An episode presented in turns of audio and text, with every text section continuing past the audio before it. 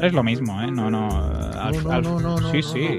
Podemos hacer un debate, ¿eh? Si quieres. No, no hay problema Venga, porque al final. Vamos, vamos, vamos. Pues- Estoy fuerte. Podemos, podemos debatirlo, ¿eh?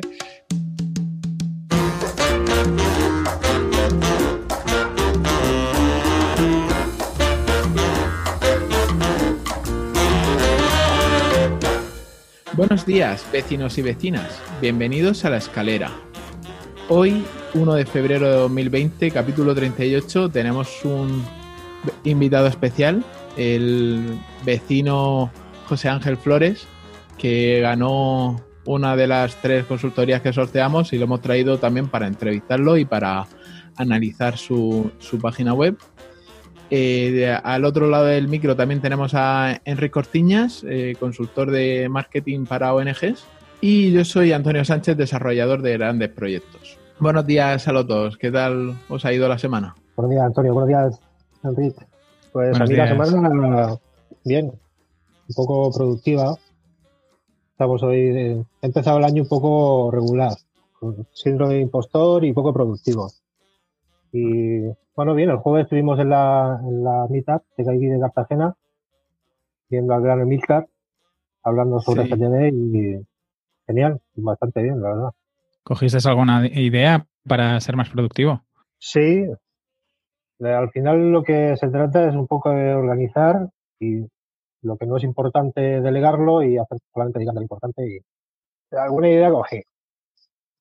Son muchas, pero sí. Sí. Yo es que no soy pues sí. mucho de, de, de- de sistemas de, de productividad, pero bueno, sí. Sí, yo creo que una de las cosas que dejó claras Emilcar es que la GTD es cerrada. O sea, tienes que hacerla bien para que te funcione y seguir todos los pasos. Bueno, es lo que es lo que se dice. Es, si, si tocas GTD, no es GTD. O sea, si haces algo diferente, ya no es GTD. sí. Textualmente dijo, textualmente dijo si en GTD solo es GTD. O lo haces o no lo haces, ¿no? Pues Sí. sí, sí, sí, es la pura verdad. Fueron, fueron dos horitas intensas de charla. Sí, la verdad que el tío comunica muy bien y, y fue entretenido y divertido, ¿eh? La verdad lo hizo. Sí, para ser un, un- un tema que a muchas llenamos, creo que hicimos récord. O sea, nos tuvimos que cambiar de sala y todo para que cupiéramos todos. Y fue, desde luego, muy atractiva de cara al público que no, que no nos conocía, que no conocía la meetup de, de Cartagena. Vino gente de fuera incluso, ¿eh? Yo estoy hablando con unas chicas que venían de Elche, Sí, que por cierto son youtubers, que yo las, las sigo en, en YouTube. Tienen un canal de vapeo y tal. Y, claro, Milcar es que me mueve, mueve mucha gente. Ya sí. ves. Sí, sí. Desde Elche que estará a 100 kilómetros fácilmente, ¿no? Brutal. Bueno, Enrique, coméntanos qué tal ha ido tu semana. Pues la semana bastante estable. Sigo con el proyecto educativo que hemos, ya llevamos ahí viento en popa toda vela, o sea que estamos contentos. Luego he estado trabajando en el plan estratégico, lo que pasa es que a veces las peticiones del día a día te van quitando tiempo y no acabas de dedicarle... Tengo que bloquearme más horas porque si no, no no llegaré a fechas con, con las que me había comprometido con el cliente. He estado implementando algunos de los cambios que comentamos contigo en el programa pasado. Sí, lo vi. Sí, algunas cosas sí, algunas cosas no. Y, y luego ahora quiero empezar a hacer la, la traducción de la, de la página. Aparte de blog no, porque sería mucho trabajo. Y me gustaría hacer alguna prueba con, con Deep y con la API para, para ver qué tal. Pasa que las traducciones automáticas tienen... Hay que resultado- revisarlas, hay que Sí, revisarlas. el resultado calidad es un poco. Pero para si fuera para la parte de blog lo haría así por la por el trabajo, ¿eh? No, no porque no pueda traducirlo, sino tampoco no es que tenga muchísimos artículos, pero ponerse a traducirlo todo es, es mucho tiempo. Y, y luego nos ha llegado una, una posible colaboración a, a Más Impacto, aun- aunque estamos todavía en fase de constitución y así. Y ahora, después de, de que grabemos, de hoy sábado, me pondré a, redactar la, propuesta. Y nada, y por último he presentado eh, la web de una asociación muy pequeñita, muy tipo eh, flyer, en el sentido de que un poco de información, una zona de contacto, es, es una asociación que, que está... re- hay muchas asociaciones son zombie, o sea, que son muertos vivientes, y, llega un cambio de junta o llega algún socio que le quiere poner más horas, entonces están en ese proceso de cómo reactivan la, organización y empezaron por la web y ahora están a ver trabajando la parte de comunicación, de estrategia y por ahora hemos empezado con una, web muy sencillita, muy básica, eh, hemos ido a, la sencillez y, y bueno, esta ha sido mi semana. ¿Y la tuya qué tal? Pues yo liada, pero he intentado resumir lo máximo posible. No vamos a hacer 20 minutos de, semana de Antonio. No, no, no. Hoy no. Hoy, no es el día. En primer lugar, eh, bueno, dejé ahí el. No, era un cliffhanger, pero sí que dejé ahí como que Architect tenía que morir. Y hemos estado trabajando del, fin de semana pasado en, en, propuestas de nombres. Teníamos uno que nos gustaba mucho, pero que hemos descartado por la connotación, que era Sancho Barro, Barro con V pero lo descartamos porque cuando se lo comentabas a terceros, siempre pensaban en el típico trabajador de pueblo, de pueblecito. Miramos también las marcas que habían registradas parecidas y todas eran de pequeñas empresas y, y no era la línea que queríamos seguir. Y... puedo decir a, mí que me sonó? Yo, yo, yo, yo, no te dije nada y, esperé, bueno, seguro que lo madura y, lo... y cambia. exacto. yo no, yo no, porque normalmente cuando la gente toma decisiones, yo prefiero no decir si no me preguntan no suelo dar consejos no, no o sea no, no, doy mi opinión si no me la si no me la piden. En tu caso pensé yo creo que la va a madurar la, la propuesta. Y digo y si no lo hace a lo mejor se lo, se lo suelto. Sabes a qué me a qué me sonaba a rollo malo de película mexicana de estas de del oeste. Qué bueno sí que es verdad que sí la verdad Sancho Sancho Barro. Qué cabrones. Yo creo que, la, segunda versión, que no sé si la quieres decir, es mucho mejor. No, porque me gustaría que, viniera la vecina y lo comentáramos juntos. Vale, podemos hacer una entrevista si. Y como hemos llegado al nombre y tal. Me parece muy bien. Porque sí que hemos dado muchas vueltas, porque estrategias de naming hay muchos. Y al final, como hemos pasado por cada una de las estrategias, para centrarnos en una estrategia basada en el público objetivo al que queremos ir. Y luego, una vez tenemos esa, esa estrategia seleccionada, e irnos a volvernos a nuestra misión, visión y, valores para, y nuestro modus operandi para intentar encontrarle un sentido antes de tener el nombre. Sí, que Judith viene del mundo del, marketing y también se está poniendo con temas de, copy, o sea que yo creo que también es una buena aportación al podcast. Sí, sí. Ya lo, haremos una, sesión de, naming. Genial. ¿Y qué más has hecho esta semana? Bueno, más que he hecho, he recibido un correo de Rafael Tomal. Bueno, al final estoy suscrito a su newsletter y me van llegando sus emails. Eh, para el que no lo conozca, Rafael Tomal es el diseñador por excelencia del mundo Genesis.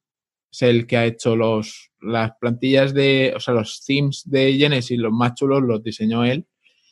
Y al, comprar WP Engine Genesis, como que se separaron un poco del proyecto hasta que lo dejaron y entonces se juntó con Brian Garner y fundaron como una especie de estudio de diseño y desarrollo llamada Authentic, terminado en K, para, o sea, para llevarse los clientes y seguir trabajando esa parte que a ellos les gustaban, que era el diseño y el desarrollo a medida.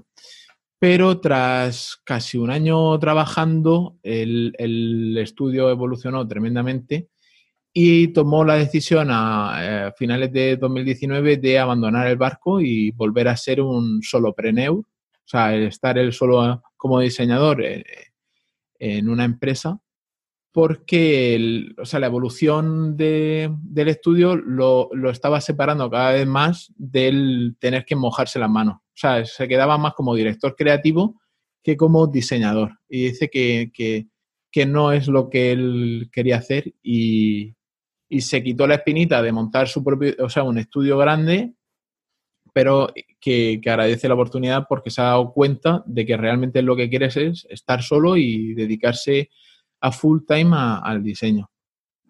O sea, él quiere ser creativo y no quiere ser jefe. Correcto. Ese es el resumen. sí. y que lo que hace es que nos replanteemos, bueno, a mí me hace replantearme muchas veces cómo quiero escalar, si realmente quiero escalar o si me quiero quedar en, una empresa de uno solo, si que, al final es mi filosofía, que se puede escalar sin tener que ser muchos en el equipo. Bueno, puedes buscar colaboradores, puedes mm, subcontratar partes. Sí. Mm, no hace falta tener trabajadores al final. Aparte también puedes escalar teniendo trabajadores y seguir tú trabajando, no hay ningún problema. Simplemente formando tu parte del equipo, es decir, asignarte tareas, asignarte tareas a ti mismo y como uno más y, ya está, ¿no? Sí, pero una de las cosas que, que muchas, eso, eso provocaría fallos porque el, gestor de proyectos, la primera norma del gestor de proyectos es que no se puede, su trabajo es eh, gestionar el equipo, no meterse a él también tareas, porque si tú te asignas tareas, lo que haces es perder el foco de, tu labor principal, que es estar pendiente de que los demás eh, ejecuten bien sus tareas. Entonces, si, si, tú estás, aunque sea una empresa muy horizontal, si o, lo que puedes hacer es, aunque tú seas el jefe de la empresa, tener por encima un gestor de proyectos. Exacto, contratar a alguien que haga esa tarea. Sí, que no, no, sería mala idea. Sí. Que lo, hablamos así. Lo que pasa es que también tú tienes que aprender a... A dejar que te manden. Exacto. que eso también es otro, reto, es otro reto ¿eh? también. Sí, pero yo qué sé, no, no, o sea que yo que no lo veo mal esa, esa acción final, si a ti te gustaba mojar, mojarte las manos, eh, contratar a alguien que esté por encima de ti, aunque tú seas el jefe de la empresa, eh, que mirar, a, o sea, una vez que tienen, tú cuando contratas tienes que hacer eh, muy presentes la misión, visión y objetivos de la empresa. Y entonces todo el mundo que entra tiene que compartir esa misión y esa visión. Y entonces te da igual que esté por encima tuya, que esté por debajo, que va a intentar cumplir el mismo objetivo que tú. Y la cultura, ¿no? Cómo se organiza el equipo, cómo se hablan las cosas. Sí. Aparte, yo creo que también puede ser un poco, puede ser incluso acertado, porque si tú, a ti lo que te gusta es diseñar y, quieres estar diseñando, a lo mejor realmente tú como jefe de proyecto no eres tan bueno. Entonces, a lo mejor convendría tener un jefe de proyecto que sí realmente sepa, se dedique 100% a eso y tú dedicarte a lo que te gusta, aunque seas el jefe de la, de la empresa. Sí, a lo mejor, bueno, no sé, a mí ahora mismo se me está viniendo a la mente CopyMouse Studio. Eh, Alex Martínez Vidal estaba haciendo de gestor de proyectos sin querer serlo. Y entonces al final encontró la panacea al buscarse un gestor de proyectos, bueno, dos en este caso, que gestionaron tanto la parte de proyectos como la parte de desarrollo. Y él quedarse como un como uno más. Como un, creativo más. Correcto. Y ellos, bueno, le, solucionaron un montón de cosas y desencallaron. Porque lo que yo siempre digo, si hay alguien que tú puedas contratar que haga las cosas mejor que tú, el no contratarlo es tirar dinero. Totalmente, sí, sí. Y al final llega a cierto nivel que a lo mejor tú no tienes la capacidad para asumir las tareas o ya no solo las tareas, sino la implicación, cuando una empresa crece, a lo mejor necesitas gente que esté a tu lado. Bueno, lo más probable es que la necesites. Sí, siempre la necesitas, siempre. Eh, otro caso que estuvimos, eh, bueno, escuché de nuevo la entrevista al fundador de, al fundador de coches.com, ¿vale? Eh, esa, esa entrevista la dejaré aquí en las notas del programa porque es toda ella es una masterclass y él lo que decía que el, llegado al punto de la evolución del proyecto, él se apartó a, un lado, se quedó como em, jefe de, producto y metieron a un jefe de empresa, un director que, lo gestionara todo. Y él se quedó en la parte que a él le gustaba. Y también comenta en, ese, en esa entrevista que todas las veces que ha intentado él emprender solo eh, han sido fracasos pero que le ha ayudado a aprender a, emprender en, con socios. Entonces, al final no nos tenemos que martirizar por, equivocarnos, sino aprender y, reutilizar esos conocimientos para, proyectos del futuro. Que no te vuelvan a, suceder. Así de... Sí, porque además, un poco lo que se persigue es eso, ¿no? Dedicarte a lo que te gusta, porque si vas a acabar haciendo algo que no te gusta, pues. Casi mejor te quedas de, como empleado, ¿no? El, el problema que veo yo, sobre todo en las personas un poco mayores a nuestra generación, es que le gusta tener el control de todo. Y entonces hay, hay poca gente que es capaz de delegar el control. Entonces a, esa- a ese tipo de, de personas eh, es- le- les cuesta. Les cuesta ¿Cuál es tu mucho generación? ¿Tu generación cuál es? Mi generación. No, no lo puedo decir porque es hundo. Porque yo Sí, creo lo- que somos de generaciones distintas. Eh, se, le da, se le da mucho valor a la edad y es más la actitud, ¿eh? No... Mm, sí. Sí, yo, yo tengo, no, sí yo Yo tengo actitud de vuestra generación, para que os hagáis una idea. Eres un clásico. Sí, soy de la generación del botón. Bueno, y para terminar la semana, en Kuma, siguiendo con la filosofía de, de escalar la empresa sin crecer en el equipo, porque ahora mismo eh, tenemos todo, tenemos toda la gente eh, a full, pero eh, tenemos tareas puntuales como, como decía Emilcar en la charla de, de Cartagena, que hay tareas que no son eh, importantes, pero sí son urgentes, entonces esas tareas las estamos identificando para subcontratarlas. Todas las estamos contratando fuera.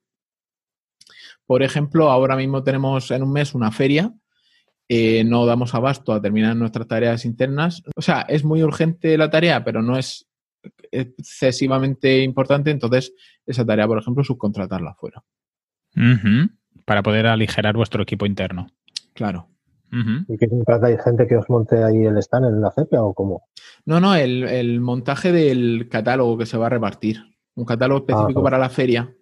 Que ahora mismo, como estamos al diseñador, tenemos un diseñador interno, pero lo tenemos generando todos los vídeos para la feria. Porque como vamos a llevar mucho soporte de, de vídeo, pues está- o sea, tiene que preparar material de calidad para mostrarlo en la feria y que llame la atención. Y entonces, claro, las tareas menos importantes, como puede ser en la maquetación de un catálogo, se la puedes derivar. Le dices, mira, esto es lo que hemos hecho años anteriores, esta es nuestra nueva identidad corporativa y estos son otros documentos que hemos elaborado para visitas o para clientes y tal. Eh, hazme un refrito y me lo preparas para la feria. Y es lo que digo, si, si contratas a un profesional, te lo va a hacer en menos tiempo del que tardaría mm, derivarlo dentro de la empresa a otra persona no especializada. Que en eso fallan muchas veces las empresas también. Sí, porque, porque ves el coste de una cosa y la otra, ¿no? Y dices, pues mira, este coste ya lo tengo, lo asumo y lo que pasa que, claro, luego hay que contar las horas que dedica esa persona y, y ya no solo las horas, sino el resultado final. Esto también es otro... Sí. Sí, por eso es una tarea urgente que requiere de que se desarrolle en pocas horas, pero no es importante. Entonces, Claro. lo normal que haría una empresa sería, venga, eh, yo que sé, administrativo de turno, tú que sabes utilizar Photoshop, venga, ponte y hazme, hazme este catálogo. Pero no es su tarea y a lo mejor lo derivas y te sale hasta más económico. Sí. Y ya solo es por la parte de calidad. Por ejemplo, en redes sociales es muy típico que intentes reutilizar personas de la propia empresa que hagan acción, o sea, que mantengan las redes y habrá gente que tiene más, más éxito, más resultados porque la persona pues tiene, pues conoce el lenguaje, lo hace bien, pero luego hay toda una parte de estrategia, de pensar qué estás haciendo, cómo lo estás haciendo, que al final no es poner bonito solo un mensaje, sino que, que estés constantemente pensando, valorando, an analizando y, y, de la misma manera que a lo mejor no, no le dirías a alguien sin experiencia, ponte, no sé, a fabricar un coche, pues a lo mejor tampoco en la parte de comunicación o en la parte de ciertas acciones tampoco debería. Uh -huh, correcto. Bueno, muy bien. Interesante semana, Antonio. ¿Alguna cosa más? Eh, no, ya. Toda completa. Sí. ¿Estás seguro? ¿No quieres añadir nada? Tengo muchas cosas, pero me las me la guardo para, para la intimidad. De... okay. pues, ¿quieres, ¿quieres, comentar cómo, cómo nos ha ido, qué se ha hablado en la comunidad? Pues esta semana creo que empezaste tú la conversación. Eh, sea, o sea, la conversación principal, el hilo principal ha sido eh, profesionales que toman el pelo a sus clientes. Sí, muy centrado en el, en el diseño web, implementación web, mantenimiento web, como le queráis decir. Porque me he encontrado un cliente que estaba pagando un mantenimiento con la web sin actualizar desde hace tres años. Y dices, ostras, mm, aparte, aparte de que ya les habían colocado una plantilla que, que no lo sabía.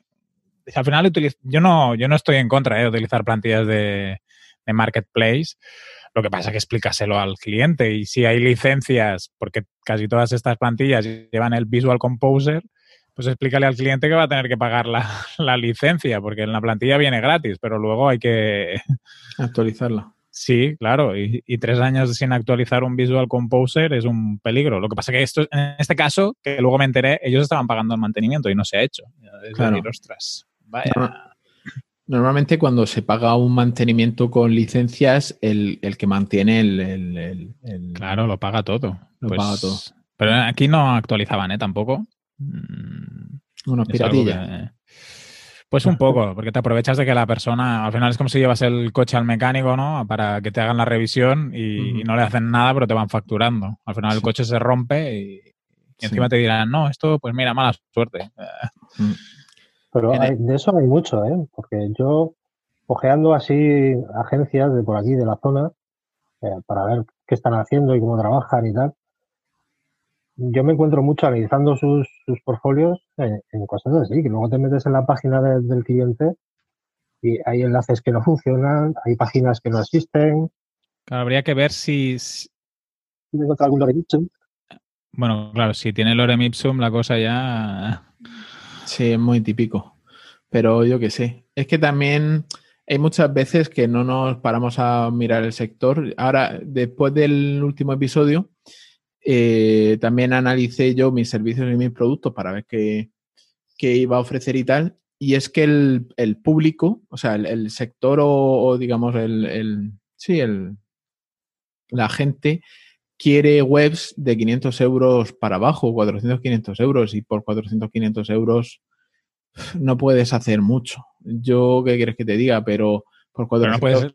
Pero, por 500 euros no tienes por qué engañar, ese es el tema, ¿no? Si al final explicas bien a la persona qué es lo que va a tener...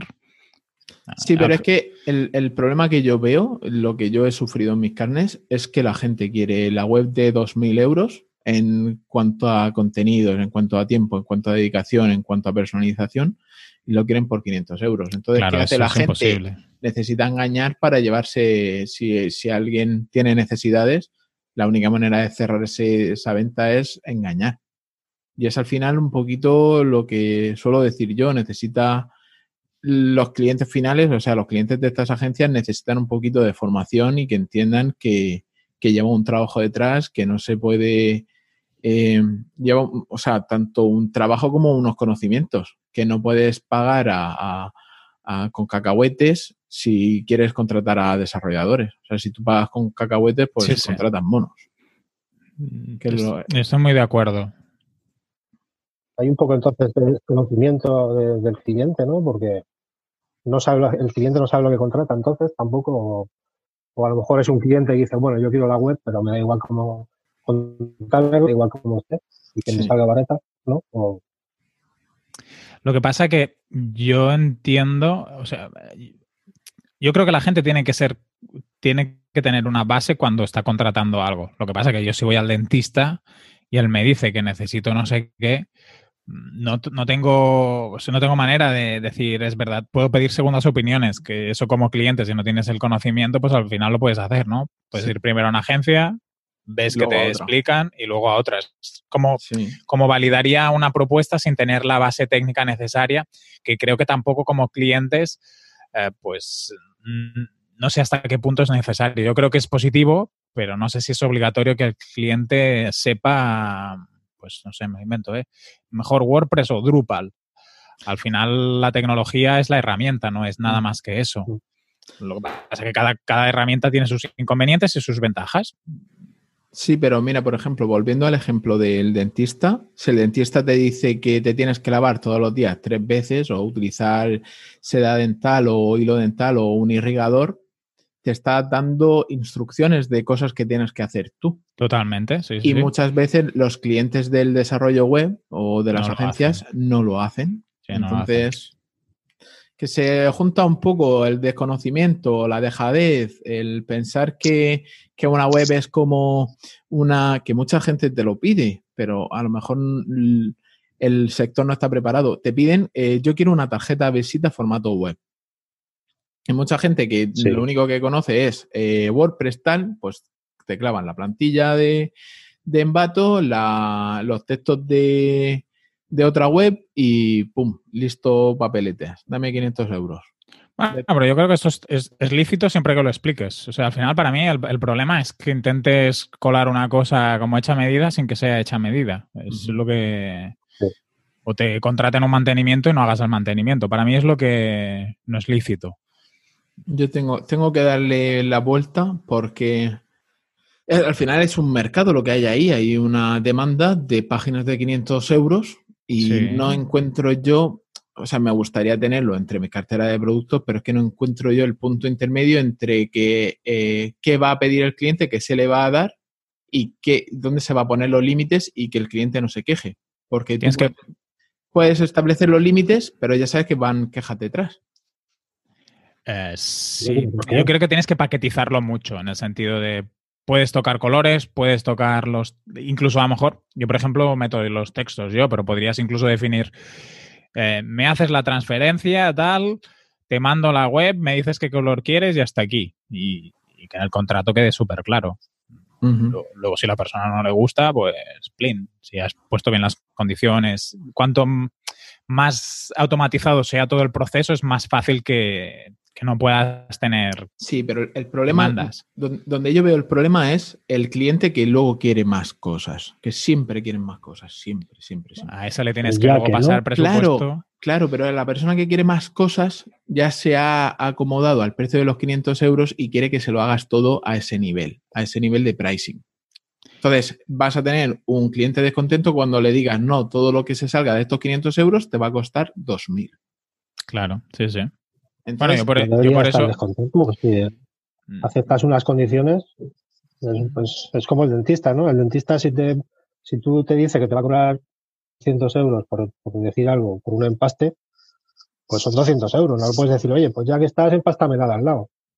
Pero no es, yo creo que no es bien bien eso yo creo que nos ven bien eso, porque al final es como si estás en IKEA, porque al final una web mm, prefabricada es como ir a comprar muebles al IKEA, y de golpe te encuentras en una sección del IKEA que los muebles pasan de valer, no sé, 200, 300 euros de media, que deben valer las cosas en IKEA, te encuentras muebles que valen 3.000.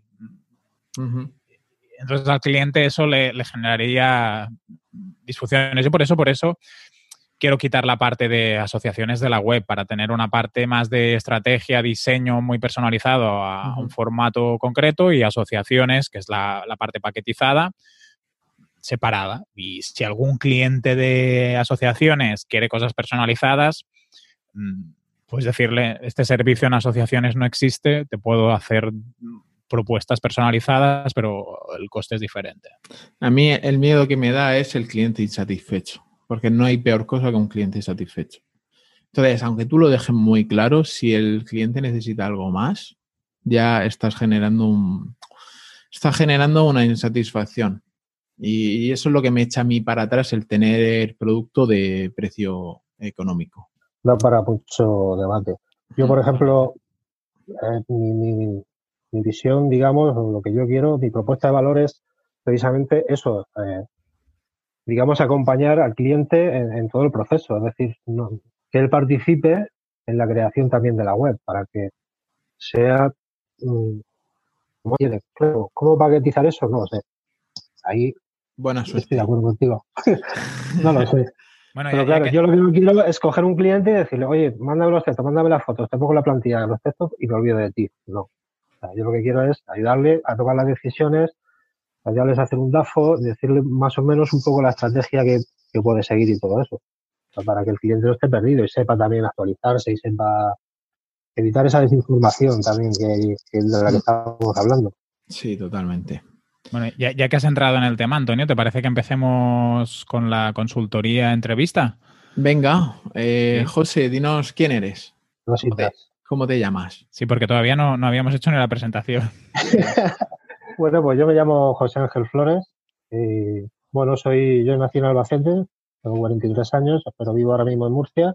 Y bueno, mi, mi, experiencia laboral hasta ahora ha sido la hostelería. Llevo unas, un añito intentando dedicarme al desarrollo web, que es una cosa que siempre me ha gustado, en la que me formé hace unos cuantos años y no me dediqué a ello. Y ahora estoy intentando retomar otra vez, pues supongo que la crisis de los 40, ¿no? Mm. Que- te hace pensar un poco y decir si quieres hacer otra cosa que te gusta o seguir haciendo lo que estabas haciendo ahora que realmente no me llena ya la hostelería. Me gusta, es un trabajo que me gusta, pero no me llena. Eh, Ahí estoy, tengo una página web, ¿cómo- la ¿Cuál es la dirección? es joseaflores.com y bueno, ahí eh, ofrezco mis servicios así un poco por encima porque no tengo una estrategia de precios definida todavía y tengo un blog que es el, el que quiero con el que quiero crear un poco comunidad y, y dar un poco a conocer. Ujú. Ya estamos, llevo poquito tiempo, la verdad. Bueno, Una, una pregunta, disculpa Sí. Antonio. Ah, cuando dices que mm, tenías formación en, a nivel de programación, ¿era formación reglada o por tu cuenta? El semi-reglada, era un, yo hice un grado de, de formación profesional ocupacional. Entonces fue eso. El, el título que tengo yo es desarrollador de aplicaciones informáticas. Era Visual Basic 6, vimos JavaScript, vimos eh, HTML, vimos CSS, vimos Visual Basic Script. Pues, estaba enfocado al desarrollo de aplicaciones, pero también eh, hicimos desarrollo web. Ujú. Vale, o sea, entonces Entonces, ya es, es, es semi-reglada, digamos. Yo lo puedo, lo puedo con- convalidar ese título con un grado medio. Vale. Bueno, entonces tienes una base ya técnica que puedes aprovechar en, en joseangelflores.com. Sí, la verdad me está, me está viniendo bastante bien. Eh, no conocía, por ejemplo, PHP, porque cuando yo estudié programación todavía PHP no estaba a la orden del día. No estaba WordPress, poco. Lo estoy empezando a conocer ahora y me está gustando bastante por su facilidad de, de- de uso y su versatilidad. Y ahí estamos, continuamente formándome, no, no, no queda otra. ¿Y qué haces en tu tiempo libre?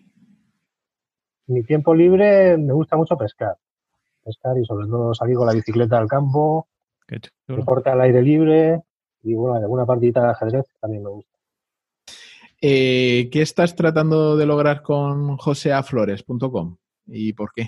Pues a nivel personal estoy tratando de dedicarme a algo que me gusta, que es el, desarrollo web.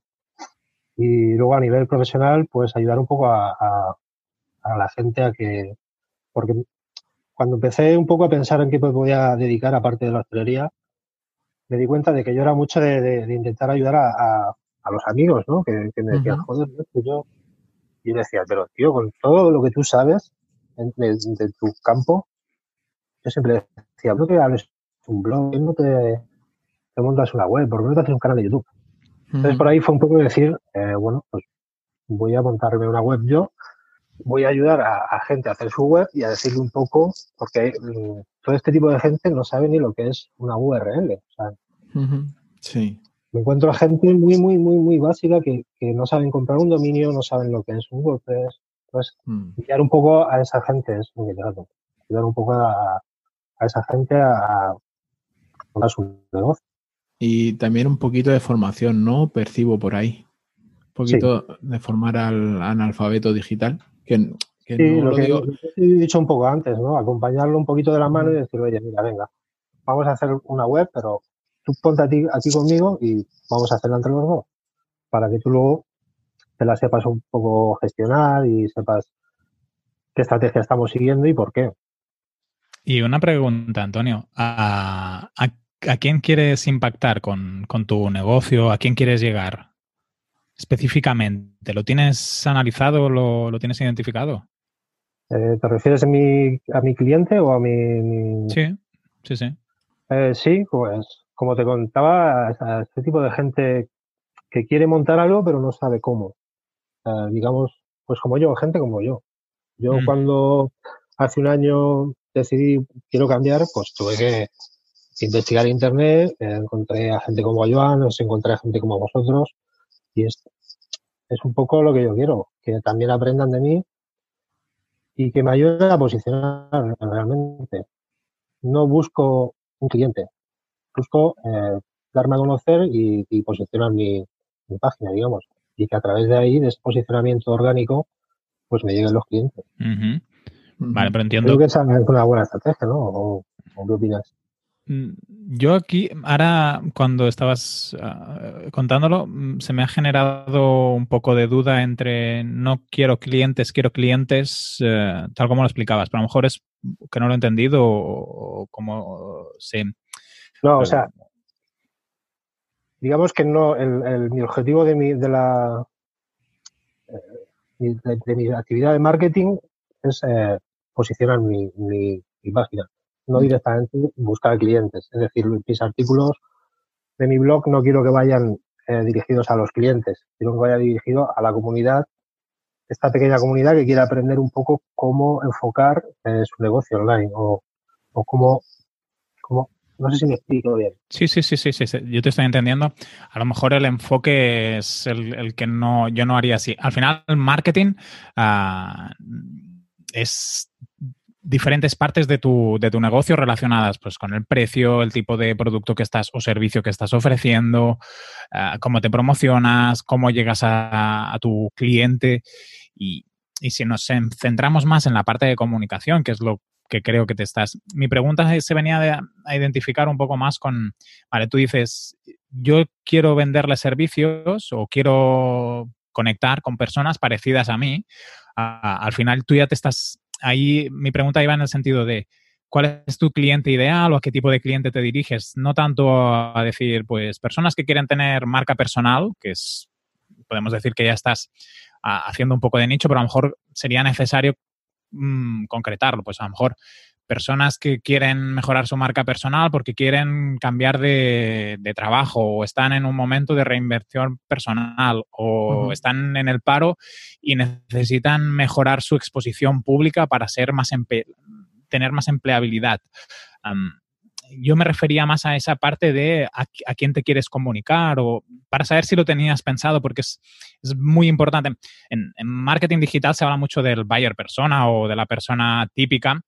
Yo creo que es un poco simplista en, el sentido, sobre todo relacionado con la parte de ventas, pero sí que con la parte de comunicación es muy importante tenerla mm, bien identificada y bien radiografiada, en el sentido que no sea simplemente eh, no sé, me refiero, gente que trabaja en el sector de la hostelería, por ponerte un ejemplo relacionado con, tu parte personal. No es solo eso, es algo más elaborado, ¿no? Entonces tienes que concretar un poco más y por eso te lo preguntaba si tenías identificado.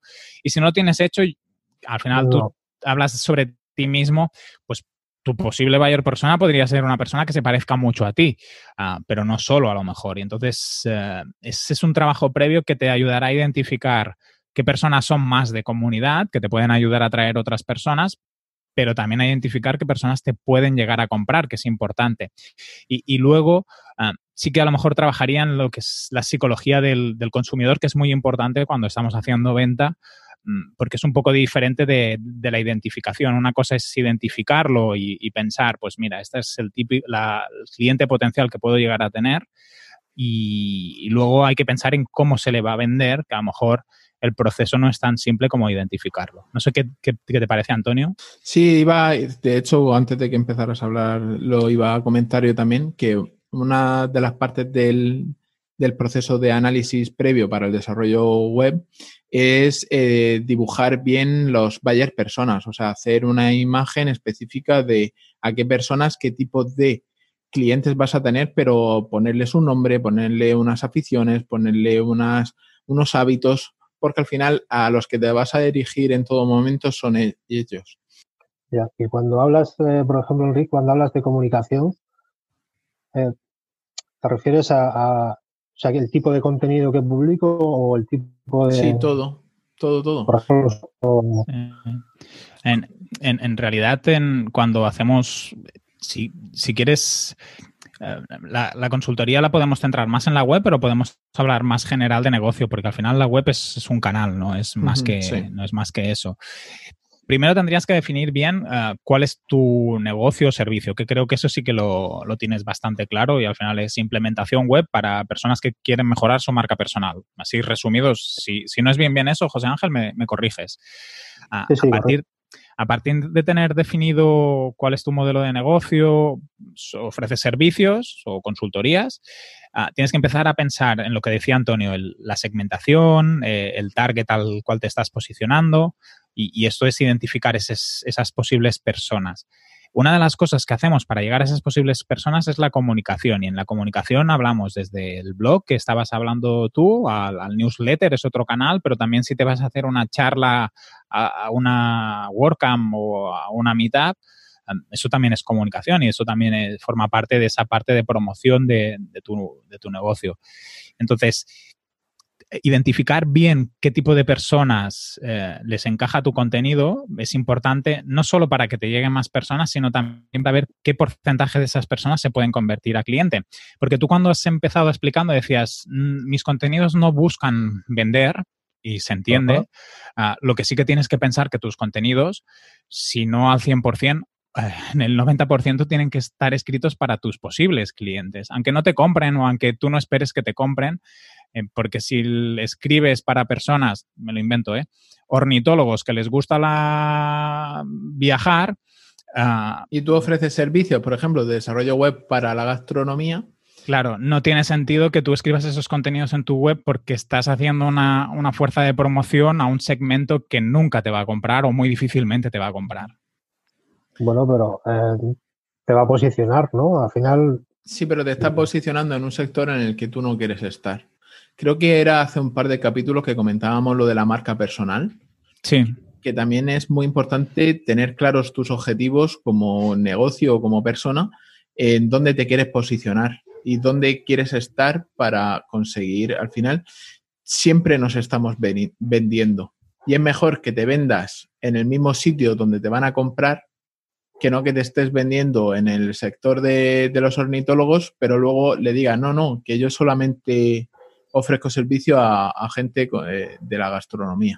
So, y, y, no tanto porque no lo puedas hacer, José Ángel, que al final cada uno puede hacer lo, lo, que quiera, sino que tengas claro que el esfuerzo que le dedicas a una cosa te va a quitar tiempo para otra y al final uh, tienes que generar, puedes hacer, en, tú tienes ahora en, en, la zona de blog, por ejemplo, tienes, tienes dos artículos, uno de WordPress y uno de objetivos y, y balance. El de objetivos Ajá. y balances no tiene por qué ser para tus clientes, porque habrá gente que no va a ser nunca cliente tuya que a lo mejor le interesa ese contenido y lo tienes ahí y no pasa nada. Lo que si acabas publicando, me lo invento, un, un post cada 15 días o cada tres semanas, tienes que tener un equilibrio entre aquellos artículos o aquello, aquel contenido que va a ser más útil para tus posibles clientes y aquel contenido que no va a ser tan útil para tus posibles clientes. Yo, por ejemplo, en mi web uh, toco muchos contenidos de mi nicho y seguro que hay mucho contenido que no es para el cliente potencial. Lo que soy consciente de que hay una parte de ese contenido que nunca me va a traer ventas, pero me sirve para a lo mejor darme un poco de reputación, me sirve para ayudar a gente que lo pueda necesitar. Hace unos días, que creo que lo hablamos en el podcast, dije, ostras, tengo muchas ONGs que me preguntan sobre cómo se hacen los modelos de, de donación. Y yo no soy gestor y por lo tanto de ahí nunca, nunca sacaré uh, posibles clientes. Pero como es una cosa que me preguntan, pues he pensado, pues mira, busco, hago un artículo y, y así al, es una forma de ayudar, pero soy consciente de que estoy haciendo eso uh, de forma totalmente altruista. Sí, pero, final, estás, pero estás llegando al sector donde sí que te podrían contratar. Sí, estoy en el, en el nicho. Al final, sí, tengo ahí, claro, no, no haría un, un artículo de cómo presentar el modelo de los autónomos, no se me lo invento, el 347 que hay que hacer ahora. Eh, otro ejemplo relacionado con lo que tú decías de, de la pesca. Es como si tú estuvieras echando pan a, al mar, pero sin, sin tirar la caña. Al final estás atrayendo a la gente para luego tirar la caña con la lombriz o con el cebo para pescarlos. Pero tú al principio echas pan y vas atrayendo a, a los peces. Esa es la idea sí. del inbound marketing. ¿Ibas a decir algo, José Ángel, y te hemos cortado? ¿Qué? Sí, iba a decir que, que, que, a lo mejor lo que no tengo bien definido lo que el buyer persona, o, bueno, sí lo tengo definido el buyer persona, pero no bien la estrategia de, También, también es un poco de desconocimiento. ¿eh? Yo llevo poco tiempo y me cuesta. ¿eh? O sea, tengo todos los artículos y tengo escritos tres más y bueno, no sé si son acertados, pero bueno. Bueno, al final es hacer y probar. Me un poco decidir el, sobre qué escribir, sobre qué no escribir y también intento evitar un poco eso de, aparentar algo que no soy, eh, no ir de experto, no ir de, ¿sabes? No, toda esta burbuja ahí que ahora de, de, de, de, de mil euros en el primer mes, todo esto no. Sí, pero al final tú, el, el, truco para vender es generar confianza. Si tú eres abierto y eres sincero con la gente y los ayudas, porque al final tú tienes conocimientos, eh, tienes más conocimientos que, el, imagino que tu buyer persona y lo puedes ayudar en ese sentido. Entonces, muchas estrategias de cómo afrontar un desarrollo, un desarrollo de, marca o de desarrollo de empresa es identificar bien lo que te estábamos diciendo, identificar bien a quién te quieres dirigir y qué quieres comunicar y lanzarte ahí. Y luego, eh, luego ya eh, ellos, o sea, tu propio cliente o tu propio tráfico te irá demandando servicios.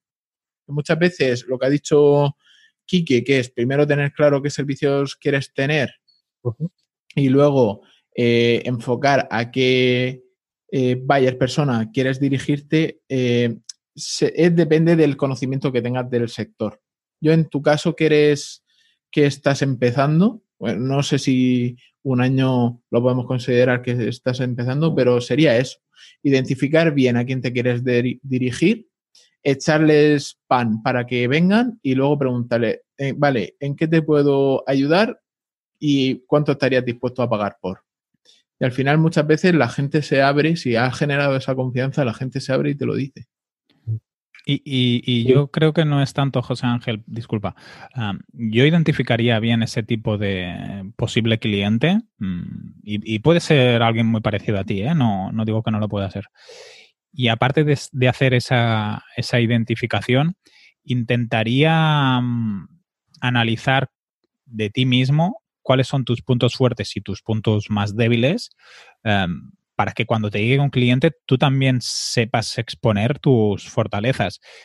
Evidentemente que no, que no tenemos que engañar ni, ni, contar cosas que no son, porque creo que eso también genera confianza, o sea, en el sentido de tú cuando te llegue un posible cliente o te llegue ya ni, cliente, una persona que pueda estar interesado en lo que haces y, y quiera aprender contigo, que seas sincero y que le expreses cuáles son tus debilidades, es, eh, yo creo que eso forma parte de generar confianza porque al final demuestras que no eres perfecto y que no lo sabes todo. Como, como casi todos. Al final la perfección no, no existe y todos nos, nos equivocamos. Sí, evidentemente al mismo tiempo sí que creo que es importante que puedas destacar qué cosas positivas le puedes llegar a aportar a, esa persona. Tú tienes aquí una frase que este ayuda a lanzar tu proyecto en, tu página web, en la home, pues que también sepas o, conozcas que puedes destacarle a esa persona, ya sea desde, pues tengo conocimientos, me lo invento, ¿eh? José Ángel, en programación, no sé qué, o soy capaz de conectar muy bien con las ideas de esas personas que tengas algunas cosas que puedas destacar de tu trabajo. Incluso si no es nada tangible, como en el sentido de lo que no sepa hacer, voy a encontrar la solución. Que a veces decirle a un cliente, mira, esto no sé cómo se hace, pero tú déjame una semana, que en una semana te traigo una propuesta. Exacto. Y eso a veces los clientes son, son personas como nosotros y en la mayoría de casos eh, son, son razonables. Pues, pues fíjate que, en, la, en la página de contacto antes eh, tenía puesto justamente eso.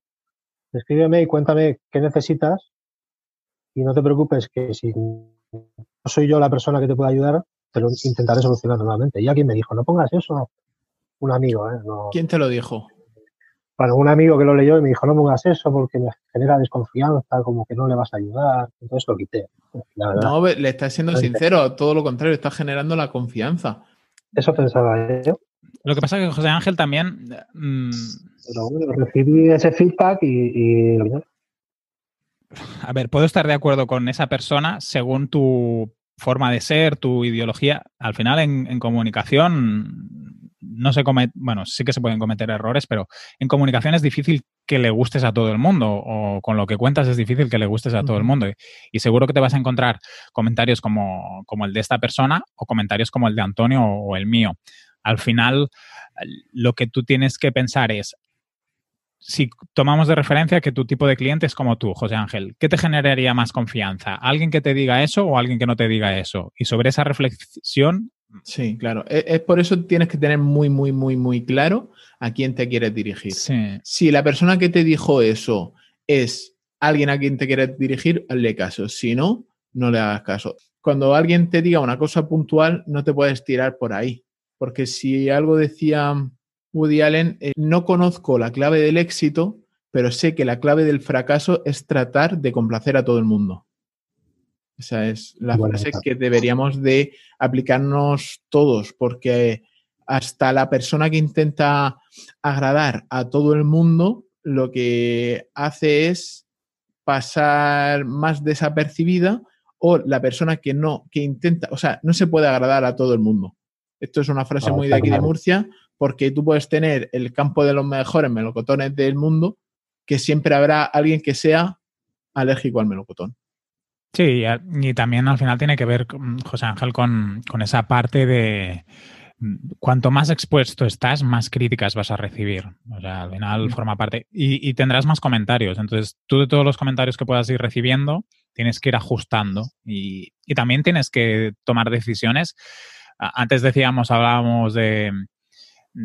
El, cliente quiere cosas, pues a veces tú también puedes marcar, esto es lo que yo quiero, aunque a lo mejor no sea lo más efectivo o efectista, por lo que sea, tú decides que quieres ir por ese camino mientras seas consciente de la, de la, toma de decisiones y el por qué, yo creo que es mm, algo que te, que te va a ayudar. Identificar esos clientes. Es lo que hablábamos un poco. Mm.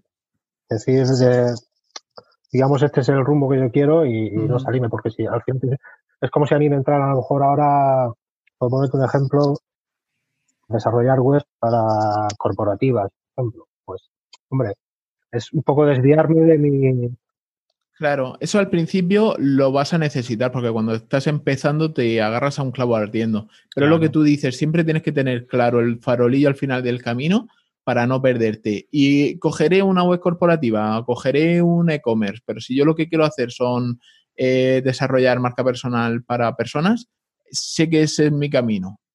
Pero siempre, aunque, aunque el mercado me lleve por otro lado, siempre tengo que intentar volver a, a mi camino original y, siempre echar pan en la laguna donde quiero pescar. Claro, no me queda claro cómo puedo paquetizar este servicio, porque es, digamos, un, ser un mentor. Eh, y entonces, claro, ese no sé el volumen de trabajo que me va a dar ni las horas que voy a tener que dedicarle a cada cliente. Entonces, por ahí cuando, cuando estás empezando, mi, jefe de Kuma lo dice mucho, piano, piano, es poquito a poco. O sea, y aprender según vas dando pasos.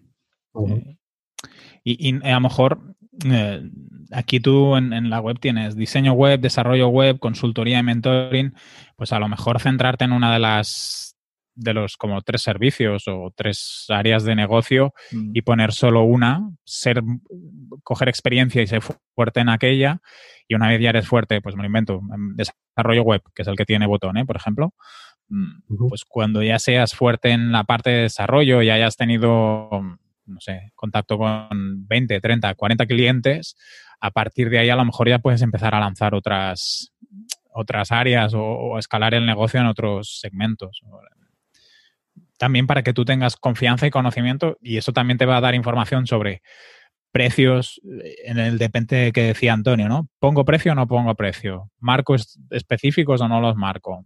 ¿Paquetizo o no paquetizo? Para eso primero necesitas tener un poco de... Focalizar más, ¿no? Sí, la estrategia que quieres seguir y el, tu camino, tus objetivos de negocio. Y otra pregunta muy importante que también se hace mucho cuando estás lanzando un proyecto es si has tenido la ocasión de, analizar a tu competencia, si tienes claro quién es tu competencia y qué hace mejor que tú, porque siempre habrá algo que tu competencia haga mejor que tú. Bueno, he analizado un poco, la verdad, no, no he ido mucho tiempo, así que de vez en cuando, como te digo, lo comentábamos antes, ojeo pues en Google, hago búsquedas ahí a ver qué me sale como desarrollador en Murcia, como diseño en Murcia y que me salen muchísimas agencias. No sé si es porque no me sale mucho freelance y que se dediquen a marca personal mm, prácticamente nadie. Salen muchas agencias, agencias que, bueno, tienen posicionamiento SEO, diseño web, desarrollo web, o sea, lo tienen mm, todo. Eh, pero freelance así como, como tal y que se dediquen a marca personal, mm, no. No sé si a lo eh, mejor es porque ese tipo de agencias eh, van más por el SEM, es decir, pagan más y salen más arriba. Eh, yo creo que esa es mi competencia, ¿no? Hay dos cosas. lo primero, en, a nivel de posicionamiento, si, si los resultados de las SERPs están, son todas muy parecidas, o sea, son todo agencias mm, de Murcia tal, el entrar con un enfoque diferente, te, o sea, por ejemplo, tú que te quieres posicionar como freelance o como marca personal, desarrollando tu propia marca personal, eso es un buen punto para, entrar directamente a primera página. Porque una de las cosas que quiere ofrecer eh, Google es eh, variedad en los resultados. De la misma forma que cuando buscas eh, información sobre un producto específico, no solamente te enseñan eh, tiendas online que vendan ese producto específico, sino te enseñan también web de comparativas o vídeos de comparativas o vídeos explicativos de cómo se puede utilizar ese producto. Pues, eh, o sea que eso es una oportunidad muy buena para ti. Y luego tu competencia es aquellas, aquello que están contratando o están comprando tus clientes objetivos, por eso es muy importante tener claro quién es tu cliente objetivo, eh, en lugar de a ti. ¿Vale? Para. Eh, un poco lo que veníamos hablando de, esa incultura digital, ¿no? Al final, este tipo de gente, si no encuentra alternativa, lo que hace es buscar en Google eh, páginas web. pues, bueno, no, pero, tienes... un segundo. no, no, no iba por ahí. Más. Lo contrata. No iba más por ahí. Mira, primer paso, identificamos a tu cliente objetivo. Segundo paso, identificamos qué necesidades tiene. O sea, qué necesidades tendría para querer una página web. Y punto número tres, ¿qué está haciendo para suplir esa necesidad? Por ejemplo, yo tengo la necesidad, yo soy una persona que necesita, que soy, estoy dentro de tu marco de varias personas y necesito darme a conocer, dar a conocer mi negocio, darme a conocer a mí mismo como profesional en este sector. Como tengo desconocimiento, como tú bien has indicado, ¿a qué me voy a hacer? Pues me voy a ir a una imprenta a que me hagan flyer, a que me hagan eh, tarjetas de visita y lo que voy a hacer va a ser eh, contratar a alguien que me buzonee toda una zona y me dé a conocer de esa manera. Pues, por ejemplo, tu competencia sería la agencia o la papelería eh, local que está haciendo esas tarjetas y esos flyers. ¿Entiendes? Que no tiene por qué necesariamente ser una, una agencia que desarrolla página web. No, No, no, lo, has contado muy bien, has, sido muy claro, creo que está, creo que lo has enfocado. Añadiendo la importancia de conocer quién es tu competencia, creo que tiene que ver con también saber qué es lo que necesitan tus clientes, porque al final si tienes competencia, quiere decir que hay segmento y que hay mercado y que hay, que hay donde, donde picar y también qué es lo que están ofreciendo para ver qué es lo que tú haces diferente de ellos, que, esto es una de las otras preguntas que te tienes que plantear. vale, yo tengo identificadas estas personas, esta es mi competencia, este es mi mercado, estos son los servicios que yo quiero ofrecer. Ah, ¿Qué es lo que yo hago diferente que va a hacer que esa persona me contrate a mí o no contrate a otra persona ah, o a otra empresa? Es importante que identifiques eh, ese punto para que puedas eh, demostrarlo o explicarlo en la parte de, en la página web o cuando vayas a un evento público o en tu tarjeta, en el canal que, quieras de captación. Volviendo a la entrevista de, eh, bueno, la dejaremos también en las notas del programa, una entrevista que le hacen a, Luis Monge Malo, el del libro que he comentado antes. Eh, le dicen, si volvieras a empezar, ¿qué harías diferente? Y él dice trabajar más mi marca personal porque he descubierto que vendo más trabajando mi marca personal que no mi marca de empresa. De empresa porque al final la gente eh, es más fácil establecer confianza, o sea, ganarse la confianza, siendo, teniendo cara y siendo una persona y teniendo un nombre que no yendo con una, una, una empresa detrás. Y si nos fijamos ahora, las marcas, cuando comunican, comunican más como si fueran personas que como si fueran empresas. O sea, ha habido una evolución porque se dan cuenta que para conectar con los, no solo los clientes, las, las personas que pueden ser seguidores, hay mucha gente que le encanta Apple y a lo mejor nunca se va a poder comprar un teléfono Apple. Claro, sí que es cierto que el, el, tema de la comunicación de las marcas eh, está cambiando, como dice Luis. El otro día me hacían una pregunta y me decían, ¿tú cuántas eh, zapatillas ves en un anuncio de Nike? Ninguna. Ninguna. O sea, al final lo que venden es son experiencias, sensaciones, estatus. Es, lo que hablamos de la comunicación. Pero, claro, ¿cómo llevar eso a una marca personal? Complicado también, ¿no? No, yo creo que es mucho más fácil en una marca personal que en una marca de empresa. Sí. Mucho más sencillo. Es mucha, mucho más fácil empatizar y que empaticen contigo. Sí incluso tú, por ejemplo, en, si nos centramos más en la parte de comunicación, que luego a lo mejor volvemos a estrategia, si te parece, Antonio. tú en, Sobre mí ¿no? hablas quién eres, qué es lo que has hecho. Toda esta explicación para mí es, es un, casi una carta de venta. O sea, no solo hablas de ti, sino también estás contándole a posibles clientes que se encuentran en una situación parecida a la que tú te encuentras o te encontrabas cómo, cómo pueden llegar a, conseguir lo, que tú estás haciendo posible. Entonces, esto a nivel, una empresa que se llamara, no sé, eh, marcapersonal.com, toda esta explicación que tú haces sobre ti, sobre esta evolución que has hecho, mm, es muy difícil que lo expliquen de la misma manera que, tú. Fíjate que yo lo vería, el sobre mí que tienen lo vería para la home. Sí, yo también. ¿Y el sobre mí que pongo entonces? Nada, en la home. Al final, eh, claro, es que, ya te digo, es mucho más fácil enfocar una página de marca personal, de propia, que una de empresa. Por, esto mismo, porque tu carta de ventas, tu carta de atracción, tu carta de presentación es tú sobre mí. Yo lo había enfocado así un poco en esa pregunta, ¿no? Que te da ahí el CTA. Y bueno, quiero saber más, ya te mando al, al sobre mí.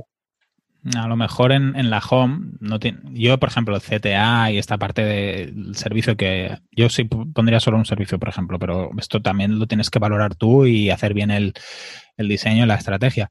Mm, a lo mejor el, sobre mí lo podías incluir en la home. A lo mejor si quieres no, no todo el texto porque es muy largo, pero a lo mejor sí que puedes empezando con hola, ¿qué tal? No sé qué, y, y dar algún, alguna pincelada para que la gente luego se te, se te vaya, porque al final es mejor tener una página única que tener una página con secciones porque te va a convertir más siempre. Sí, me gusta la idea esta de que, dices, de a lo mejor darle más énfasis al cambio, ¿no? Es decir, oye, si yo he podido cambiar, tú también puedes. Exacto, sí, sí, es que eso es lo que te, esa es la parte motivacional, que es lo que tú decías. ¿Cuántas bambas ves en los anuncios? Porque al final la bamba es la herramienta también, es como la página, es la herramienta.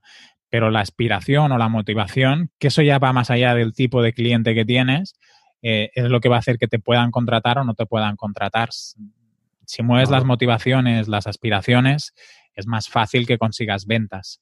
Muy bien, muy productivo. Me estáis, aclarando bastantes cosas. ¿eh? Muchas gracias.